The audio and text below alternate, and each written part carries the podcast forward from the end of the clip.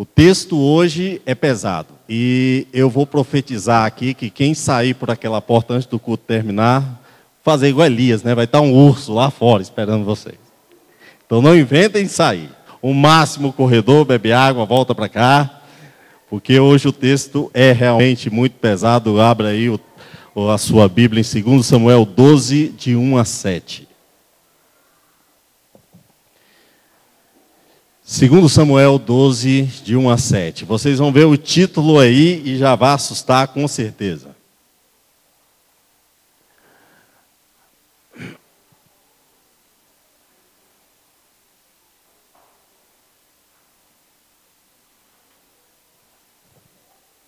Segundo Samuel 12, de 1 a 7. Enquanto você procura, eu vou fazer a introdução. Tudo nessa vida, quando a gente toma a decisão, tem que ser de maneira firme. Para se avançar em qualquer área da vida, você tem que tomar uma decisão. Você não pode só inventar crenças. Porque é muito mais fácil acreditar em crença. E você fala assim, Rogério, como assim? Crença é algo que eu ainda não fiz, mas eu tenho disponibilidade de fazer um dia. Por exemplo, é mais fácil começar uma dieta hoje ou amanhã? Amanhã, porque você só promete, isso se chama crença. O texto de hoje vai nos levar para a tomada de atitude. Porque a palavra de Deus eis, como é que é? Eis que uma voz dirá atrás de dirá, este é o caminho, andai por ele. Em outras palavras, se Deus direciona o caminho é porque Ele está te livrando de algo. Então, as tomadas de decisões, principalmente na vida espiritual, não pode ser crença. Algo para dizer assim, amanhã eu vou tomar. Não, não. Tem que ser tomadas de decisão hoje. E se você quer ter um 2020 com êxito, você precisa hoje tomar a decisão. Hoje, se ouvires a voz, não endureçais o vosso. O texto de hoje ele é pesado. E se você já viu o título Diz assim: Natan repreende quem? É pesado ou não é? Já profetizei, ninguém com certeza vai sair. Vamos para o texto, olha o que diz. É, nós vamos ler 2 Samuel 12, de 1, eu vou ler até o 15, mais ou menos. Vai estar assim, ó. presta atenção no texto. E o Senhor enviou Davi o profe, ao profeta e o Senhor enviou a Davi o profeta Natã. Ao chegar ele, disse Davi: Dois homens viviam numa cidade, um era rico e outro. O rico possuía muitas ovelhas e bois, mas o pobre nada tinha, senão uma cordeirinha que havia comprado. Ele criou e a ela cresceu com ele e com seus filhos. Ela comia junto dele, bebia do seu copo e até dormia nos seus braços era como uma filha para ele. Certo dia, um viajante chegou à casa do homem rico, e este não quis pegar das suas próprias ovelhas ou de seus bois que prepararam-lhe para preparar uma refeição. Em vez disso, preparou para um visitante a cordeira que pertencia ao pobre. Que covardia, né? Então Davi se encheu de ira. Agora você imagina, Davi começa a preparar, ele uh, começa a pegar a espada, chama um dos seus generais, o soldado, e começa. Então Davi encheu-se de ira contra o homem e disse: Juro pelo nome do Senhor que o homem que fez isso merece a morte e deverá pagar quatro vezes o preço da cordeira, por, por quanto agiu sem misericórdia. Aí vem o tapa na cara. Você é esse homem. Disse Natan a Davi e continuou: Assim diz o Senhor de Israel. Som. Assim diz o Senhor Deus de Israel. Eu ungi rei de Israel, livrei das mãos de Saul, dei, dei a você a casa e as mulheres do seu Senhor, dei a você a nação de Israel e Judá e tudo isso não fosse suficiente, eu teria te dado mais ainda. Por que desprezou a palavra do Senhor, fazendo o que ele reprova? Você matou Urias, o Itita, com a espada dos Amonitas, e ficou com a mulher dele. Por isso a espada nunca se afastará da sua família, pois você desprezou e tomou a mulher de Irias, o Itia, para ser tua mulher. Assim diz o Senhor.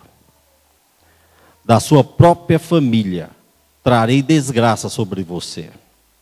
Tomarei as mulheres, as suas mulheres diante dos seus próprios olhos e darei a outro. E ele se deitará com elas em plena luz do dia. Você fez isso às escondidas, mas eu farei isso diante de todo Israel em plena luz do dia. Então disse Davi, disse Davi a Natã: Pequei contra o Senhor. E Natã respondeu: O Senhor perdoou o seu pecado e você não morrerá. Entretanto, uma vez que ainda insultou o nome do Senhor, o menino morrerá. Curva suas frontes. Vamos falar com Deus. Querido e grandioso Deus, o texto, Deus, é pesado, porque mexe com cada um de nós. Precisamos, em nome de Jesus, que a atmosfera celestial recaia sobre esse local.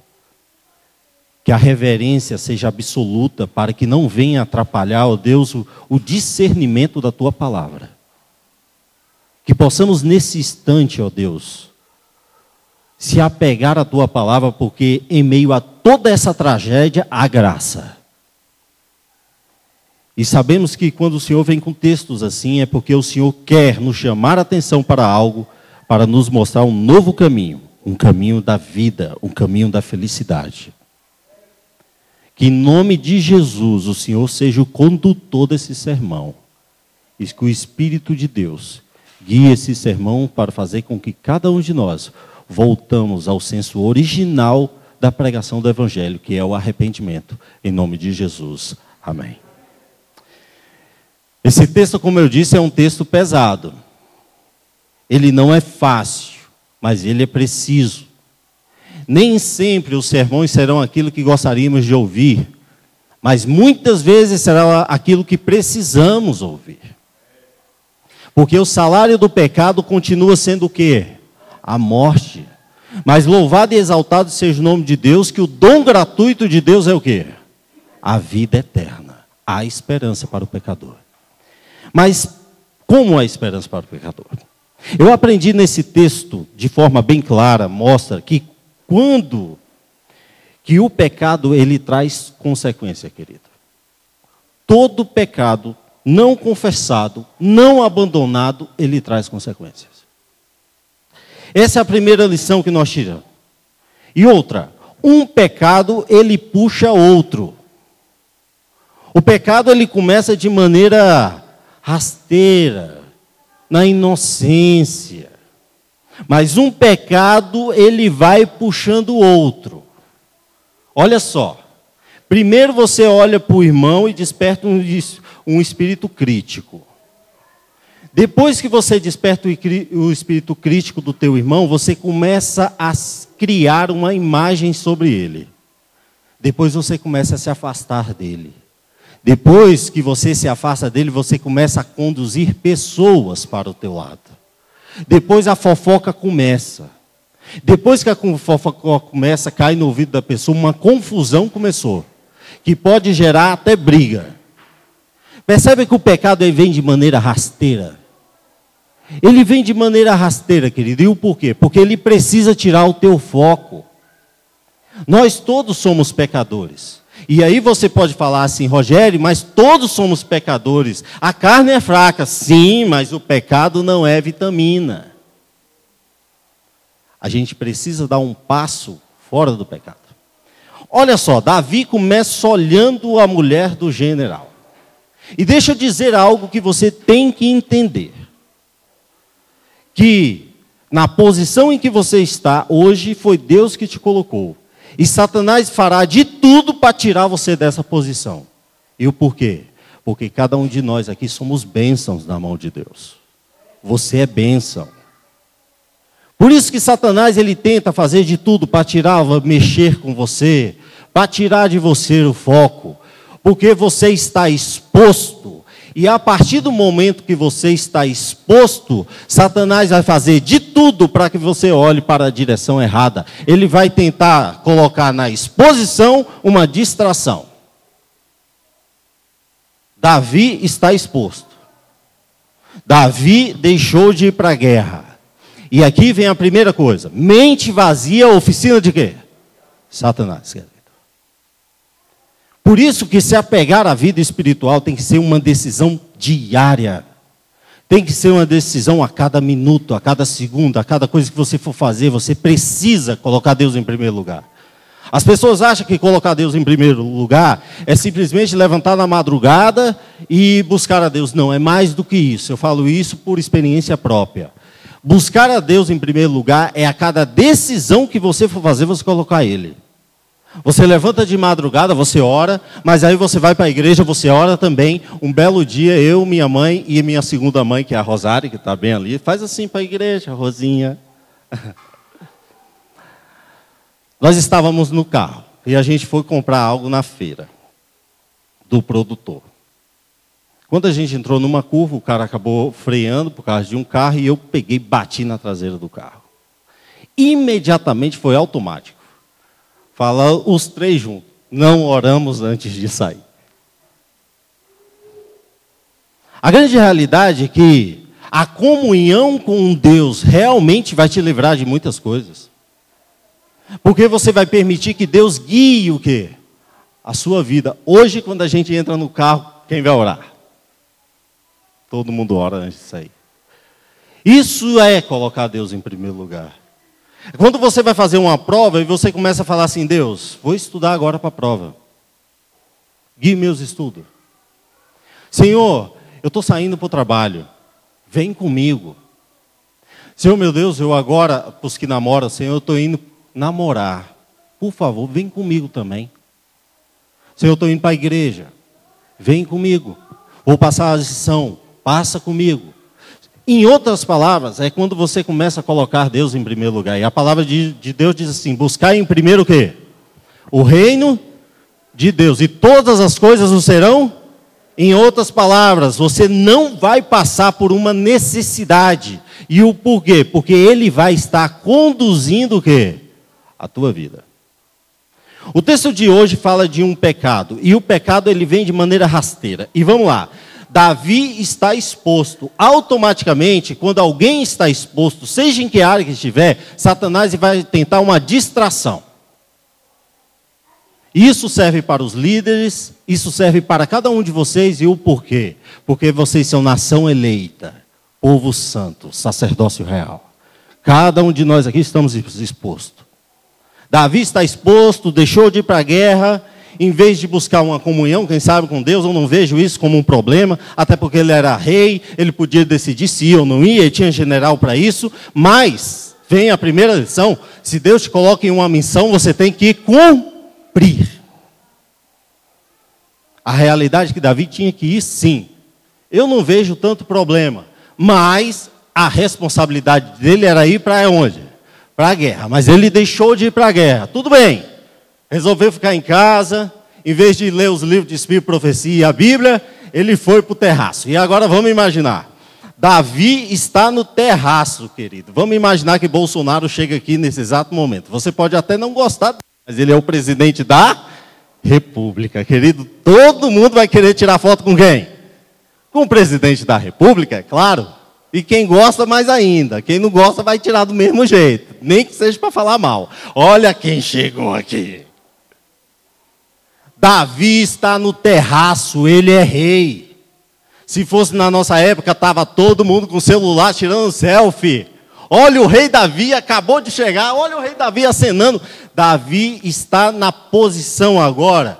Ele está automaticamente, todo mundo está olhando para ele. E a partir do momento que a gente está exposto, querido, uma distração pode ocorrer para te tirar da posição.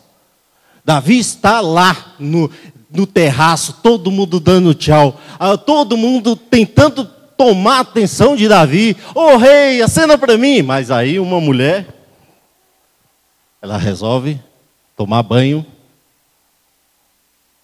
e ficou exposta. Para onde que Davi olhou?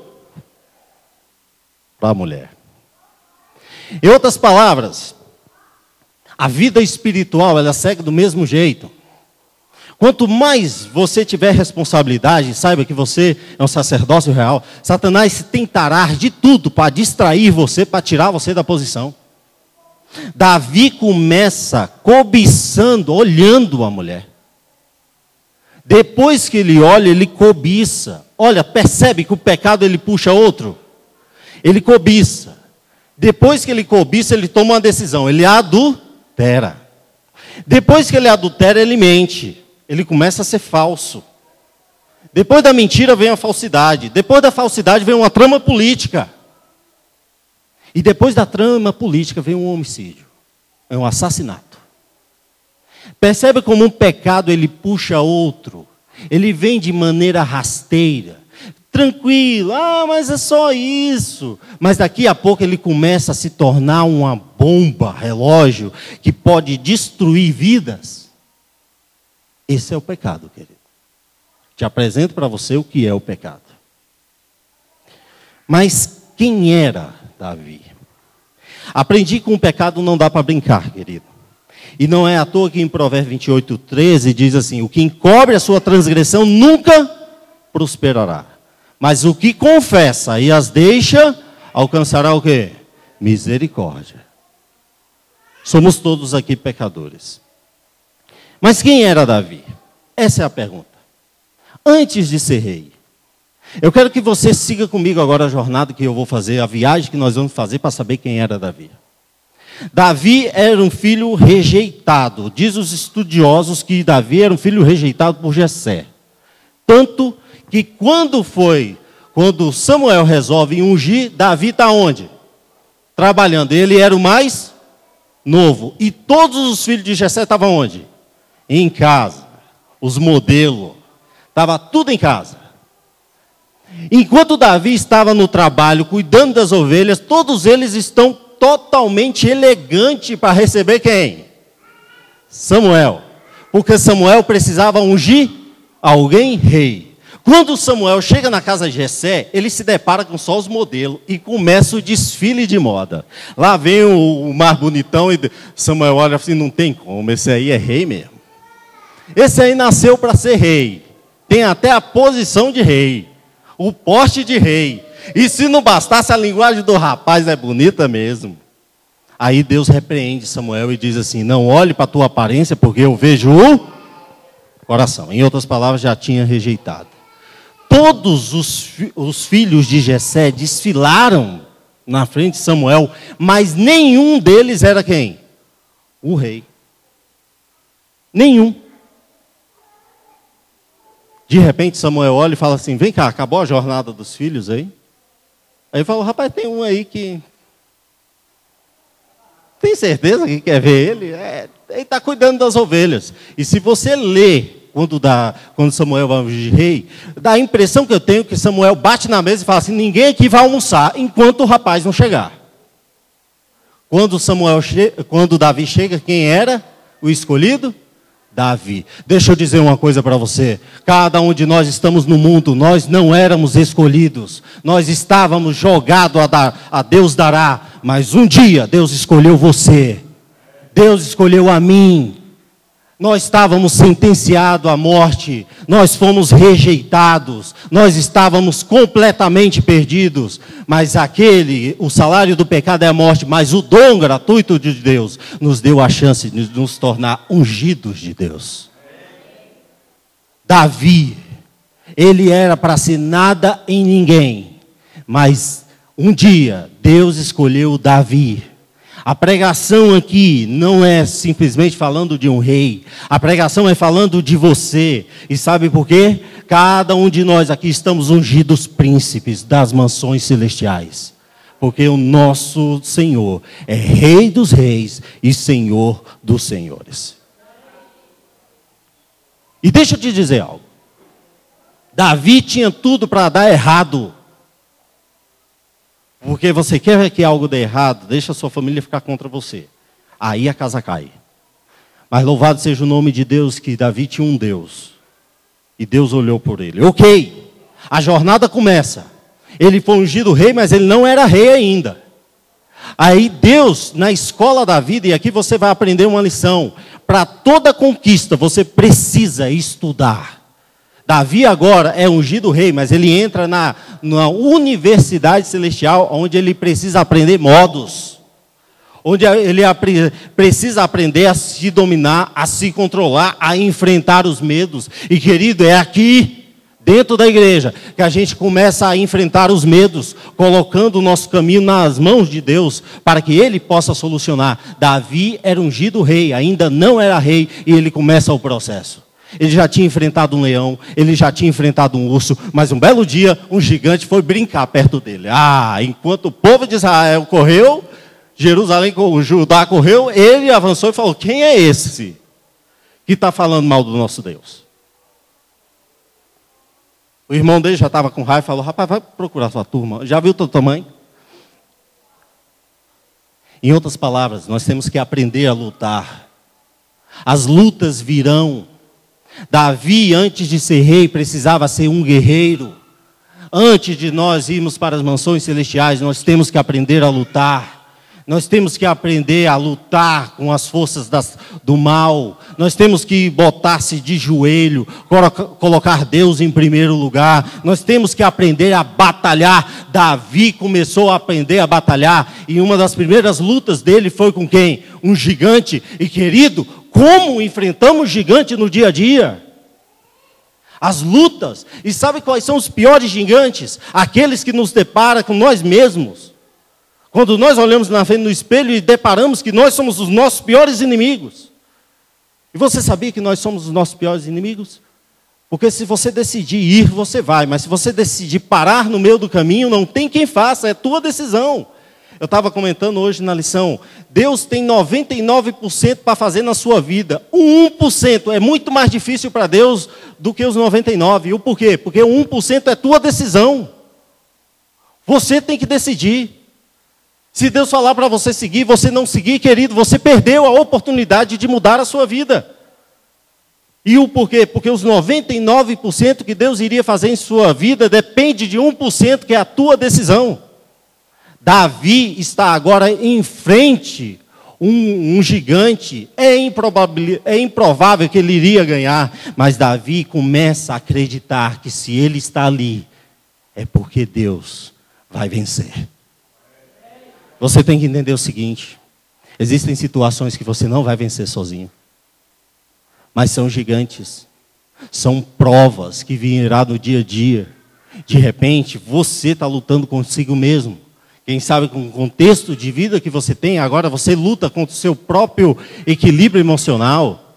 Quem sabe você luta agora com suas, consigo mesmo e sabe, esses são os piores gigantes quando a gente se depara com a gente mesmo. E o porquê? Quando a gente se depara com a gente mesmo, a gente tem duas opções: ou a gente morre na mesma, ou a gente luta para vencer. E a jornada não é fácil, enfrentar gigante não é fácil. Você precisa entender isso. Davi, ele era um nada, agora passou a ser ungido rei, ele vence um gigante, não ele vence, mas ele decide que Deus vai vencer por ele. Louvado seja o nome do Senhor, que Deus venceu.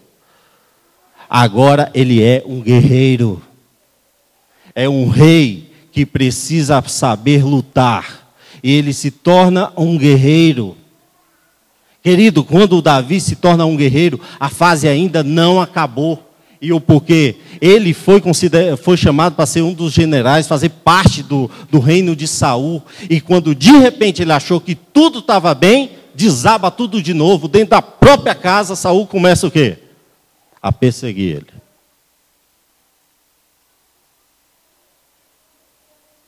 Agora imagina. Ele não era mais o, o pastor de ovelhas. Ele não era agora só ungido rei. Ele agora é um general. Ele agora faz parte do, de todo o exército. Querido, muitas vezes nós achamos que é impossível Deus nos colocar em uma situação. Se Deus prometeu algo para ti, Ele vai te colocar. Mas para que isso aconteça, por favor, não desiste no meio do caminho. Porque se você desistir, você não vai chegar a lugar nenhum. Davi não desistiu, as provas eram grandes. ele agora lutou com o gigante, venceu, ele agora faz parte do exército de Saul, mas agora, além disso, ele se torna o quê? Saul se torna o seu sogro. Mas quem diz que as coisas começou a ficar fácil para Davi?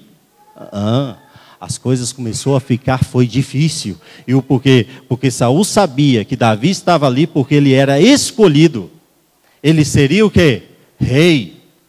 E olha, quando nós estamos sob a promessa de Deus, independente do que aconteça, aonde você chegar, todos vão ver que Deus te usa.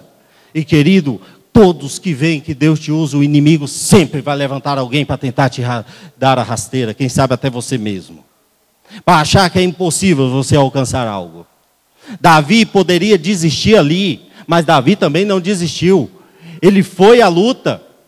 Enfim, o próprio sogro perseguiu ele com o exército. Ele foi muito humilhado. Davi foi muito humilhado, querido. Quantos de nós somos sendo humilhados em batalhas? Isso não é motivo de desistir. Isso não é motivo de perder as esperanças naquilo que Deus prometeu. Não é motivo. Davi continuou mesmo assim. E louvado seja o nome de Deus, que um belo dia, depois de 13 anos, Davi se tornou rei de Judá e rei de Jerusalém. E aqui vem uma grande lição. Davi está no poder, mas o poder não é dele. Escuta uma coisa. Entenda algo. Você está no mundo. Satanás não tem compromisso contigo. Até porque ele é príncipe desse mundo. Esse mundo jaz do maligno. A palavra de Deus deixa bem clara. Em outras palavras, todos os presentes que Satanás tem, ele não tem para você. Ele tem para os dele. E aqui vem uma grande lição. Se, seja em que local que você chegou da vida, Seja o que chegou na sua mão, saiba, foi Deus que permitiu chegar. Então, querido, não confunda as coisas. Você está no poder, mas o poder não é seu. Davi está no poder, mas o poder não é dele. Davi chegou ali através de um milagre. E nós, se chegamos aqui, se hoje você tem uma casa, se hoje você tem seu trabalho, se hoje você tem uma vida, nem que seja humilde, mas você se sustenta no dia a dia, saiba que é Deus que está conduzindo a sua vida, porque o inimigo não tem fidelidade nenhuma com você. O que ele quer é matar, roubar e destruir. Entende isso? Eh, Satanás quer tirar você da posição que Deus te colocou. E é por isso que nesse mundo nós vemos coisas tão injustas acontecer, por exemplo. Um corrupto tem um apartamento onde ele enche de mala de dinheiro. Ah, aí tem gente que fala: ah, mas Deus abençoa. Não é Deus, queridos. Deus não faz parte disso. Satanás dá os presentes dele para quem ele quer, os agentes dele. Só que o foco principal de Satanás não é eles, é você. E sabe por quê? porque você está numa posição de príncipe e princesa do Senhor. Agora, Davi é rei. Davi tinha que se comportar como rei. Mas uma coisa que eu amo em Davi é que apesar que Davi era rei, ele se tornou, ele se fazia servo de um Deus vivo. Quem era o dono do seu trono era o próprio Deus, mas um belo dia Davi deixou-se levar deixou elevar o seu poder, decidiu não mais trabalhar. E querido, deixa eu dizer uma coisa: quando você começa a tomar a decisão por si mesmo, é aí a hora que Satanás vai tentar te derrubar. Quando nós começamos a tomar a decisão por nós mesmos, ah, mas eu, eu posso decidir. Ah, eu agora sou formado em direito. Quem manda sou eu, ó, quem vai decidir sou eu. Querido, quando você começa a confundir as coisas, é a hora que a gente cai do cavalo. Davi não era a hora dele estar tá parado. Davi não era a hora dele estar tá no terraço. E até porque a cada investida que o inimigo faz é tentando te derrubar. Em outras palavras, Davi está no trono, mas o poder não era dele. Davi no, no, trono significava que Deus estava no trono. E os livros de Espírito Profecia relata que o reinado de Davi foi como se fosse um pedacinho do céu na terra. Diz que era 24 horas, um coral cantando dentro do reinado. Em outras palavras, Davi no trono significava que Deus estava no trono. Mas quando nós começamos a pegar o poder e achamos que nós somos merecedores dele, querido, aí nós fazemos besteira. Davi achou que era merecedor do trono, estava lá no terraço, acenando para todo mundo, em vez de estar na guerra. Querido, nós não fomos chamados para ficar de braços cruzados, nós fomos chamados para lutar. Nós fomos chamados para levar o evangelho. Nós fomos chamados para mudança de comportamento. Nós somos chamados para mudança de atitude. Nós precisamos ser exemplo aonde quer que a gente vá. O nosso namoro precisa refletir Deus. O nosso casamento precisa refletir Deus. O nosso trabalho precisa refletir Deus. Em outras palavras, nós fomos chamados para levar a mensagem ao mundo. E como? Através do comportamento, através de nossas ações. Mas agora Davi resolve usufruir um pouquinho do poder. Querido, você chegou até aqui. Eu não sei se você é funcionário público, sei o que você tem.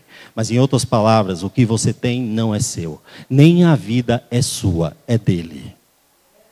Quem manda é ele. Davi se esquece desses passos. E quando a gente se esquece desses passos, automaticamente, se a gente está numa posição onde todo mundo está nos olhando, Satanás vai tentar nos distrair para tentar nos derrubar. E olha só, como eu disse, todo pecado ele traz consequência. Davi caiu, queridos. Davi envergonhou o nome de Deus. Ele começa olhando, depois ele cobiça, adultera, mente, é falso, trama política e comete um assassinato. Mas aos olhos de Davi, ele achava que tudo estava quieto. E por quê? Porque Davi era rei. Deixa eu te dizer uma coisa. Davi precisou tomar a decisão de matar Urias. E sabe por quê? Porque naquela época, adultério se fosse pego os dois que adulterou, ia ser morto. E outra, Urias era, era um dos generais conhecido e fiel. Quando ele chega da guerra, Davi olha para ele e fala assim: vai para tua casa. Em outras palavras, a mulher já estava grávida. E ele falou assim: não, vai para tua casa, deita com tua mulher para tentar cobrir a merda que eu fiz. Mas aí a fidelidade de Urias é muito maior. Ele fala: Não, rei, eu luto pelo Senhor. Se meus homens vão ficar aqui, eu também vou ficar, porque eu sou fiel a ti. Olha o tapa na cara. Enquanto ele cometendo infidelidade, o outro fiel. Em outras palavras, irmãos, agora isso serve para cada um de nós. Vamos tentar ser fiel uns com os outros. Deus fala para amarmos uns aos outros. Essa é a nossa missão.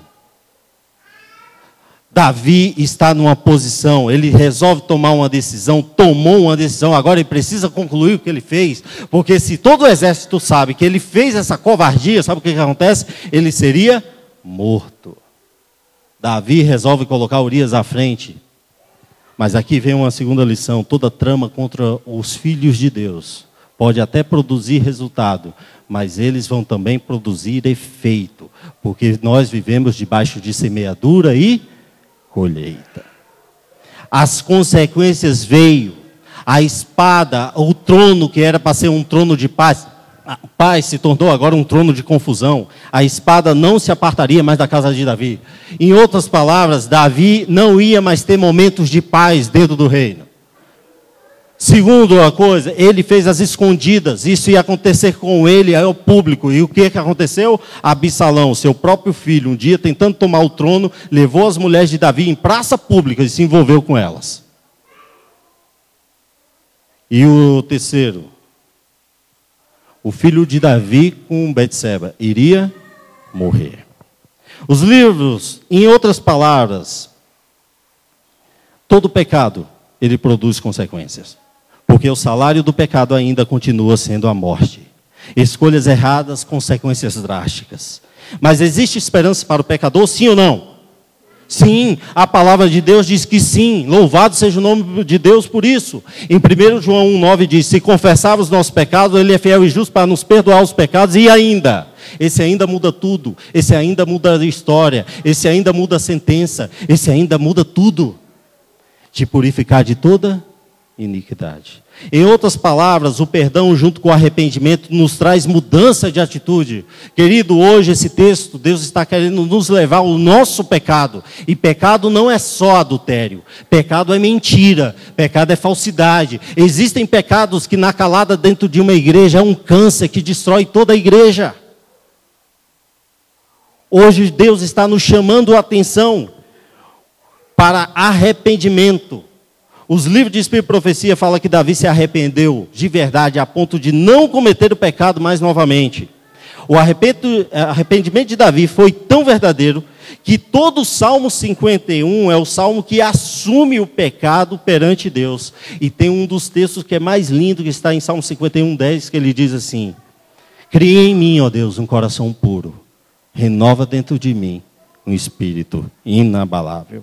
Davi aproveitou a graça de Deus e se tornou e tomou uma decisão de ser melhor. Querido, em outras palavras, Deus está disposto a mudar o rumo da nossa história. Satanás também está disposto a mudar o rumo da sua história. Ele quer tirar você do trono, porque Davi fora do trono, Satanás reinaria. Querido, mas deixa eu dizer uma coisa: nós nascemos para ser cabeça e não cauda. E por isso Deus está nos chamando para aproveitar a graça e se arrepender. Efésios 2:8 diz assim: "Pela graça sois salvo por meio da fé, e isto não vem de vós, é dom?" Em outras palavras, o arrependimento muda nossas atitudes. Quando me arrependo dos meus pecados, eu procuro corrigir o erro da melhor maneira e não mais brinco com o pecado. Em outras palavras, nós mudamos de comportamento. E para que você possa entender isso, você vai abrir sua Bíblia junto comigo em Efésios 4. Efésios.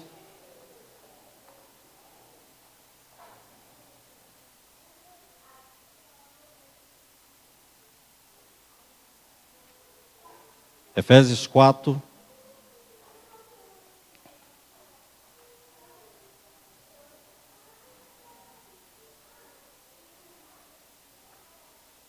Eu estou com uma Bíblia nova aqui. Pensa a dificuldade que é para achar esses. Mas eu vou achar. Já achei, quer dizer, na verdade. Efésios, versículo 4, nós vamos ler do 28 ao 32, que diz assim: Olha o que diz aí. O que furtava faz o quê? Não furte, antes trabalhe fazendo algo útil com as mãos, para que tenha o que repartir com o que estiver necessidade. Nenhuma palavra torpe sai da, da boca de vocês, mas apenas o que for útil para edificar os outros conforme a necessidade, para que conceda graça aos que ouvem. Não entristeçais o Espírito Santo de Deus, com o qual vocês foram selados para o dia da redenção. Livrem-se de toda amargura, indignação e ira, gritaria e calúnia, bem como toda maldade. Sejam bondosos e compassivos uns para com os outros, perdoando mutualmente, assim como Deus os perdoou em Cristo. Em outras palavras, arrependimento é a mudança de atitude e a decisão. É a decisão de deixar o Espírito de Deus nos guiar. Mas lembre-se, arrependimento não é você tomar a decisão sozinho. Arrependimento é você permitir que Deus guiar a sua vida em todos os momentos. E quando pedimos ajuda ao Espírito Santo, ele te guiará pelo caminho seguro. Isaías 30, 21 diz assim: E os teus ouvidos ouvirão a palavra que está por detrás de ti. Este é o caminho, andai nele. Sem vos desviares, nem para a direita e nem para a esquerda em outras palavras, queridos, nós somos chamados como luz do mundo, precisamos ter o comportamento de pessoas que mudança de atitude. Não dá para brincar com o pecado. Mas para isso acontecer, temos que tomar a decisão de sairmos do caminho errado. Provérbios 9, 6 diz assim: Deixai os insensatos e vivei, andai pelo caminho do entendimento. Isso não quer dizer que você deixará de ser um pecador, mas você será um pecador lavado e remido pelo sangue do Cordeiro. Você deixará de ser você e você falará como Paulo em Gálatas 2:20 que diz: Fui crucificado com Cristo, assim já não sou eu quem vive, mas Cristo vive em mim. E a vida que vivo agora, vivo no corpo, vivo pela fé no Filho de Deus que me amou e se entregou por mim. Em outras palavras, se Jesus está crucificado, nós também nos crucificamos, porque nós somos o exemplo também da luz do mundo na terra. Eu não poderia deixar de encerrar esse sermão sem falar que Paulo fez o que Davi fez. Deixou de ser guiado por si mesmo e permitiu ser guiado por Deus. E querido, quando permitimos ser guiados por Deus, precisamos confessar os nossos pecados e abandonar os nossos erros. A igreja, eu, você, o Espírito Santo só entrará em nós se nós dermos lugar para ele trabalhar. E o pecado, ele faz separação de Deus e o homem. Precisamos imediatamente nos arrepender dos nossos pecados. Esse texto ele falou alto comigo, queridos. E sabe por quê? Porque nós estamos acostumados com a graça e Satanás muitas vezes coloca a graça como algo tão barato que se torna sem valor. E a graça não é algo barato. A graça é algo que você nunca conseguiria pagar. É um dom imerecível. Mas quando nós tomamos posse da graça, a gente precisa tomar decisões decisões de mudança. Quem sabe a sua vida está parada até hoje por causa disso. Quem sabe você não conseguiu caminhar por causa disso. Quem sabe a sua vida espiritual não desenvolve porque você está com pecados acariciados. Querido, pecado não é coisa para se brincar. Pecado leva à morte. Pecado tirou toda a nossa alegria. Pecado tirou toda a nossa felicidade. O pecado roubou a vida de muitos e muitos nessa terra. Hoje Deus está chamando a gente para um concerto. E sabe por quê? Porque Ele está cansado de ver você sofrer. Ele está cansado de ver você quebrando a cara. Ele está cansado de ver Satanás rindo de você.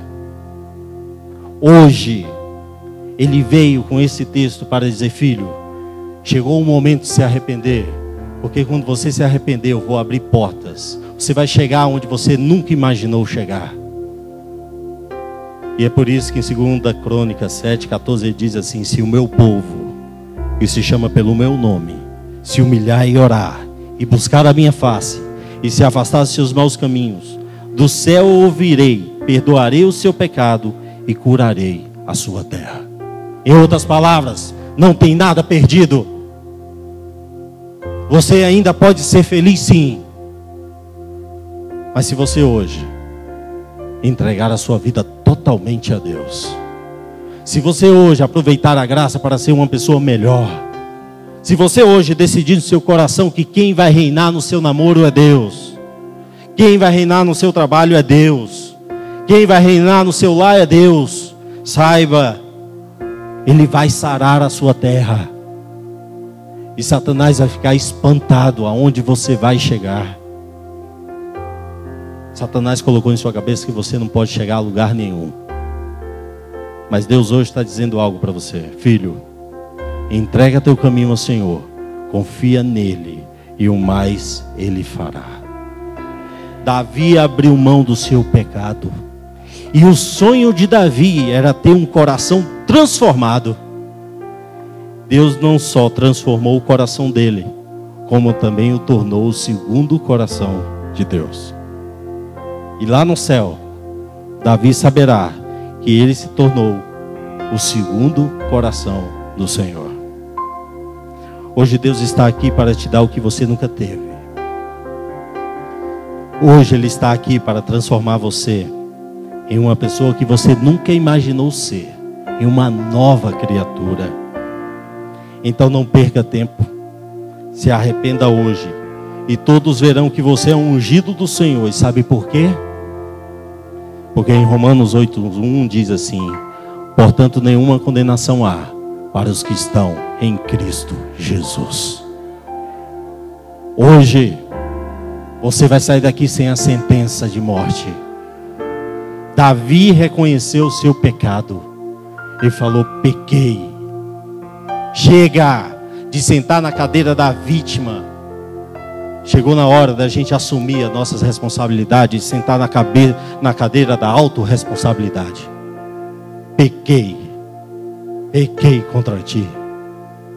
E quando assumimos o nosso pecado, o sangue de Cristo vem e nos purifica de toda iniquidade. Eu tomei algumas decisões na minha vida, porque eu estava andando no caminho totalmente errado. E querido, você pode fazer uma autoavaliação em você. Muitas vezes a gente se ilude demais por achar que nasceu dentro da igreja, está na igreja, não precisa mudar nada, querido. Ao contrário, quem muito for dado, muito será cobrado. Pecado não é só adultério. Existem muitos pecados que são um câncer dentro do lar, destrói um lar. Existem pecados que são um câncer dentro da igreja, destrói a igreja. Existem pecados que são um câncer dentro de você, destrói você mesmo. Mas hoje, Deus quer mudar tudo isso. Chega. Hoje é o dia de nos arrepender. O Evangelho todo é arrependei-vos. Hoje eu me arrependo de todo o mal que eu fiz. E chegou a hora de eu colocar a minha vida de verdade nas mãos do Criador.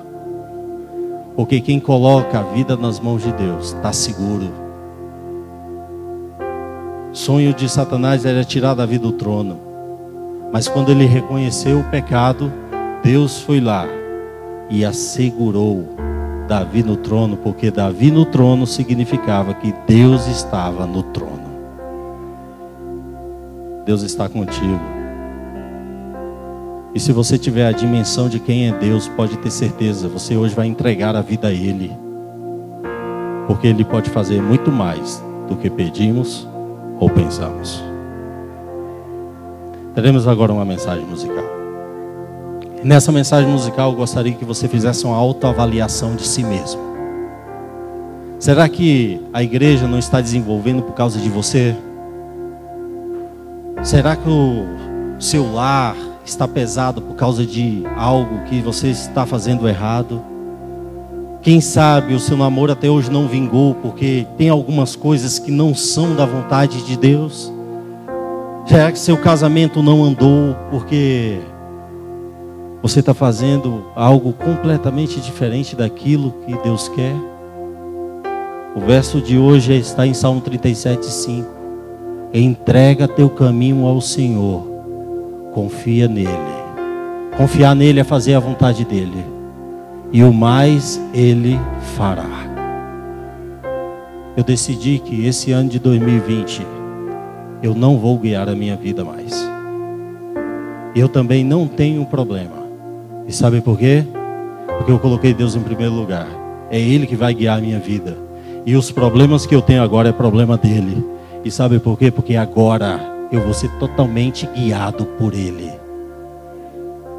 Deus hoje quer também transformar a sua vida em uma nova história. Mas para isso, você precisa se entregar.